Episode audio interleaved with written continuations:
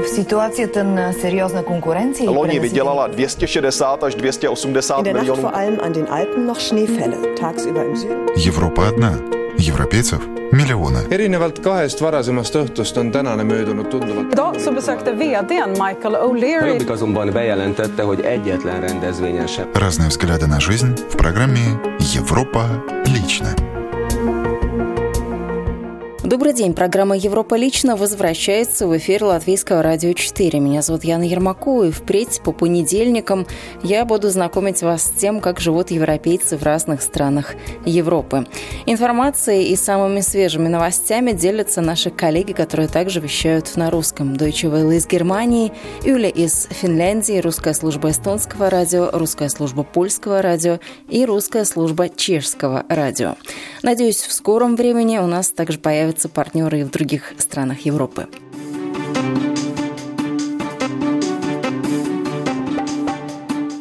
Коротко о темах сегодняшнего выпуска программы «Европа лично». Чешский институт ядерных исследований РЖЕШ косвенно попал под санкции, которые коснулись российских компаний. Финляндия вслед за другими странами массово принимает украинских беженцев. Польский институт киноискусства объявил бойкот российскому кино. Об этом и не только далее, но а начнем с обзорного материала Deutsche Welle о том, как европейцы выражают свою солидарность с Украиной. На антивоенные марши и митинги во многих городах Европы и всего мира выходят сегодня десятки тысяч человек. Они требуют создать над Украиной бесполетную зону, задействовать миротворческие силы ООН и обеспечить для мирных жителей гуманитарные коридоры. Между тем в России лозунг «Нет войне» с недавних пор считается незаконным и подлежащим уголовному преследованию. В австрийской столице местом проведения антивоенного митинга стала площадь прав человека. Три тысячи собравшихся требовали немедленного прекращения боевых действий в Украине. Остановите Путина! Остановите войну!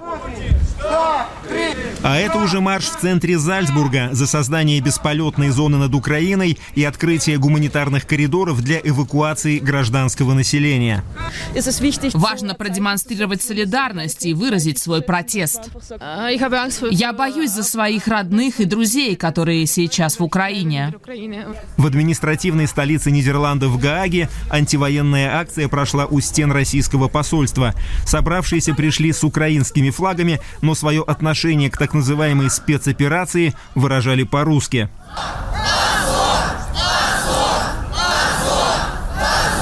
Было немало и граждан России, готовых продемонстрировать, что категорически не согласны с действиями своих властей.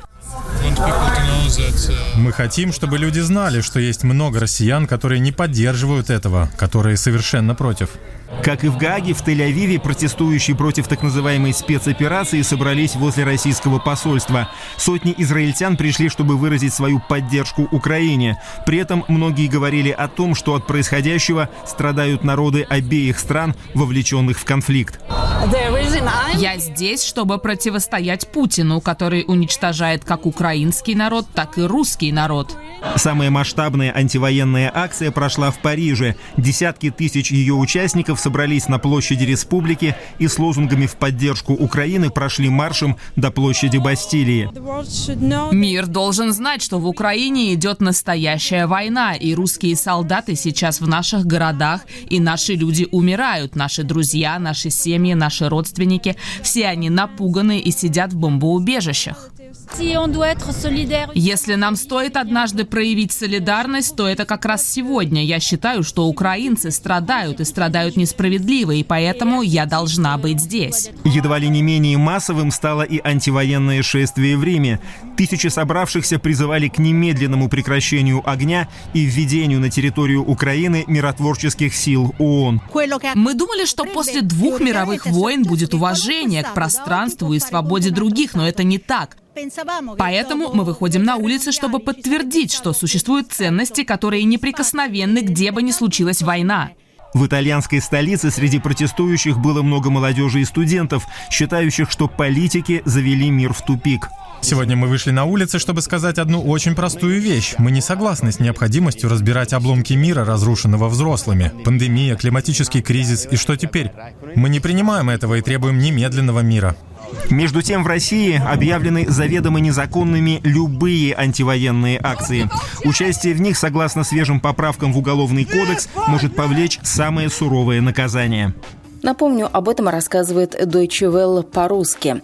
Продолжим украинскую тему новостями из Финляндии, рассказывает журналист финского новостного ресурса Юля Любовь Шалыгина. Финны заявляют о своем желании на волонтерской основе размещать у себя украинских беженцев. В Хельсинки в Сувелахте находится пункт сбора гуманитарной помощи, организованный Ассоциацией украинцев Финляндии. Как заявляет координатор ассоциации, уже более 1200 финских семей объявили о своем желании поселить у себя беженцев из Украины. Обычные финские э, семьи, которые, у которых есть дети, у которых есть э, свободная комната, либо есть э, свободная квартира, в которой они готовы принять наших украинцев.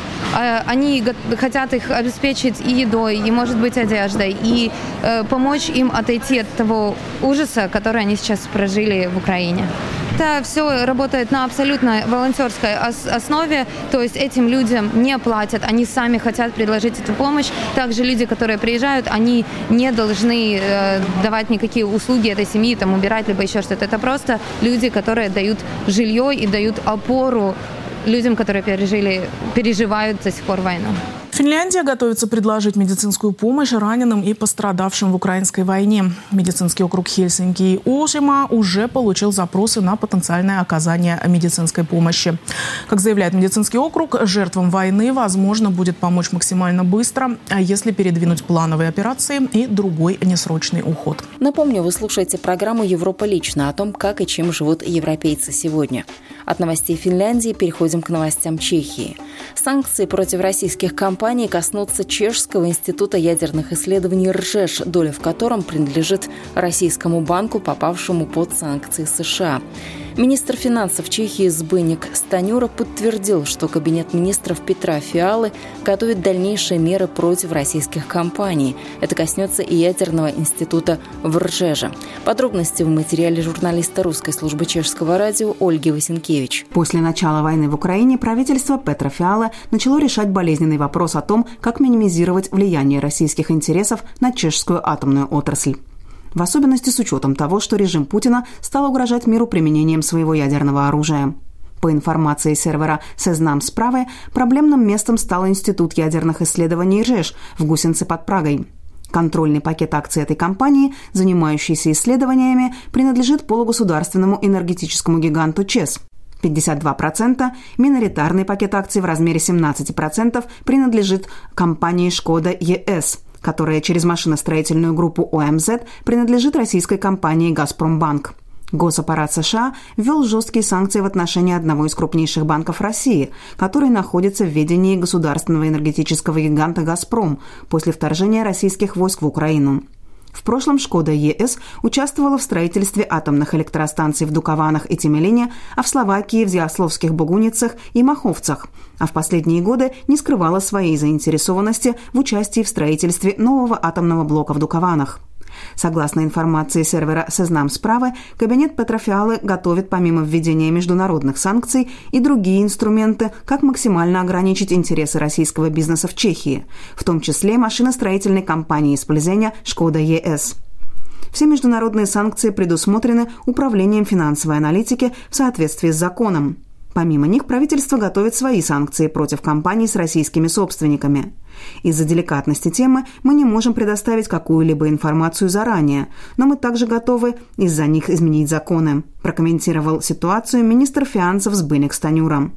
Он заявил, что будет лично добиваться отключения российских компаний от чешских общественных источников, то есть от всех госзакупок, инвестиционных стимулов, субсидий и налоговых каникул, добавил министр финансов Станюра. Как говорилось выше, ключевая доля акций Института ядерных исследований РЖЕШ в размере 52% принадлежит группе ЧЕС, которая находится в ведении Министерства финансов. Руководство чешского энергетического лидера подтвердило, что занимается ситуацией вокруг атомного института. Однако из-за деликатности операции оно не смогло раскрыть подробности. Пресс-секретарь ЧЕС Владислав Кшиш напомнил, что Институт ядерных исследований подвергся после революционной приватизации в 1992 году. С тех пор структура акционеров была следующей. ЧЕС 52,46%, словацкие электростанции 27,77%, Шкода ЕС 17,39% и населенный пункт Гусенец 2,38%. Шкода ЕС, как акционер с долей 17%, вообще не принимает участие в управлении компанией и не представлен в наблюдательном совете. Институт ядерных исследований в последние годы не выплачивал дивиденды. У него нет доступа к информации о проекте новой атомной электростанции в Дукованах, проинформировал пресс-секретарь ЧЕС. Он также добавил, что «Шкода ЕС» исторически была чешской компанией с чешскими специалистами. После приватизации она постепенно продавалась, и ЧЕС не могла и не может оказывать влияние на нынешних владельцев, добавил он. Институт ядерных исследований находится недалеко от Праги в поселке Гусенец-Ржеш. Его мэр Вероника Кристова знает, что муниципалитет с пакетом акций 2,38% не окажет принципиального влияния в переговорах о структуре акционеров компании – Однако ее слова свидетельствуют о том, что ей не безразлично, что российский банк, связанный с режимом Владимира Путина, имеет долю в Институте ядерных исследований. Из Чехии отправляемся в Эстонию. Полиция Эстонии предупреждает, что в социальных сетях распространяется ложная информация о том, что якобы в последние дни в Эстонии были нападения на людей на национальной почве. Об этом Илья Никифоров, журналист русской службы эстонского радио. Ложные сообщения составлены так, чтобы у читателя сложилось впечатление, что они являются фактами. Например, к фейку добавляется номер автобуса, который действительно курсирует в этом районе. Ложную информацию обычно выбрасывают с анонимного аккаунта. И даже если этой информацией делится ваш знакомый, то нужно к ней относиться критически. Полиция следит за такими публикациями, относится к ним особенно серьезно, когда замечает целенаправленное разжигание ненависти, говорит руководитель кризисного штаба Департамента полиции по гранохраны Айвар Алавера. Сегодня в соцсетях говорилось о нападении на бабушку в автобусе номер 73, который едет в Копли. Также писали о нападении с ножом в парке Пая. Писали писали об унижении украинцами русскоязычных людей на Reddit. Ни одного этого случая на самом деле не было. Полиция все это проверила. Цель создателей такой ложной информации — расколоть местных жителей, разжечь межнациональную рознь и спровоцировать конфликты. МИД Эстонии обновил предупреждение о поездках в Россию и Белоруссию. Министерство иностранных дел напоминает, что в связи с военными действиями на Украине рекомендуется без крайней необходимости не выезжать в Россию и Белоруссию. Согласно рекомендациям МИД, полностью следует избегать поездок в районы, граничащие с Украиной. Граждан Эстонии, находящихся в России, Белоруссии или на Украине, просят обязательно зарегистрироваться на сайте МИД Эстонии, а также взвесить необходимость своего нахождения в стране и по возможности вернуться в Эстонию. Как отметил вице-канцлер Министерства иностранных дел Эстонии Мярт Вольмер, люди также должны учитывать, что на территории Украины возможности для какой-либо помощи крайне ограничены. И завершим программу сообщением из Польши. Эта страна решительно настроена разорвать научные и культурные связи с Россией. Подробности сообщает русская служба польского радио. Министерство образования и науки Польши заявило о прекращении сотрудничества с учеными, научными научными институтами, вузами и научно-исследовательскими центрами России, а также прекращение польско-российских работ по взаимному признанию дипломов. В этот же день, 1 марта, Польский институт киноискусства объявил бойкот российского кинематографа. К этому призвали члены Украинской киноакадемии, заявил директор института Радослав Смигульский. Podjęliśmy tę decyzję, dlatego że zdajemy sobie sprawę, że... Мы приняли такое решение, потому что понимаем, что культурная идентичность – это то, что определяет существование государства, это чрезвычайно важное направление деятельности каждого народа. Мы считаем, что в нынешней ситуации, когда один народ, я имею в виду Россию, нападает на невинный, свободный украинский народ, польское государство или польские кинематографисты не должны сотрудничать или продвигать российский кинематограф, потому что это элемент российской государственности bo jest to element oczywiście państwowości rosyjskiej. Директор Польского института киноискусства призывает все институты кино в Польше, Европе и мире присоединиться к бойкоту российского кинематографа. Добавлю также, что Польша продолжает поддержку Украины на международной арене и другими способами. Так, например, на минувшей неделе Сейм Польши единогласно принял резолюцию в поддержку членства Украины в Европейском Союзе. Вы слушали программу «Европа лично». Этот выпуск подготовила я, Яна Ермакова, по материалам наших русскоязычных коллег в Польше, Германии, Эстонии, Чехии и Финляндии. Следующий выпуск программы «Европа лично» ровно через неделю в это же время.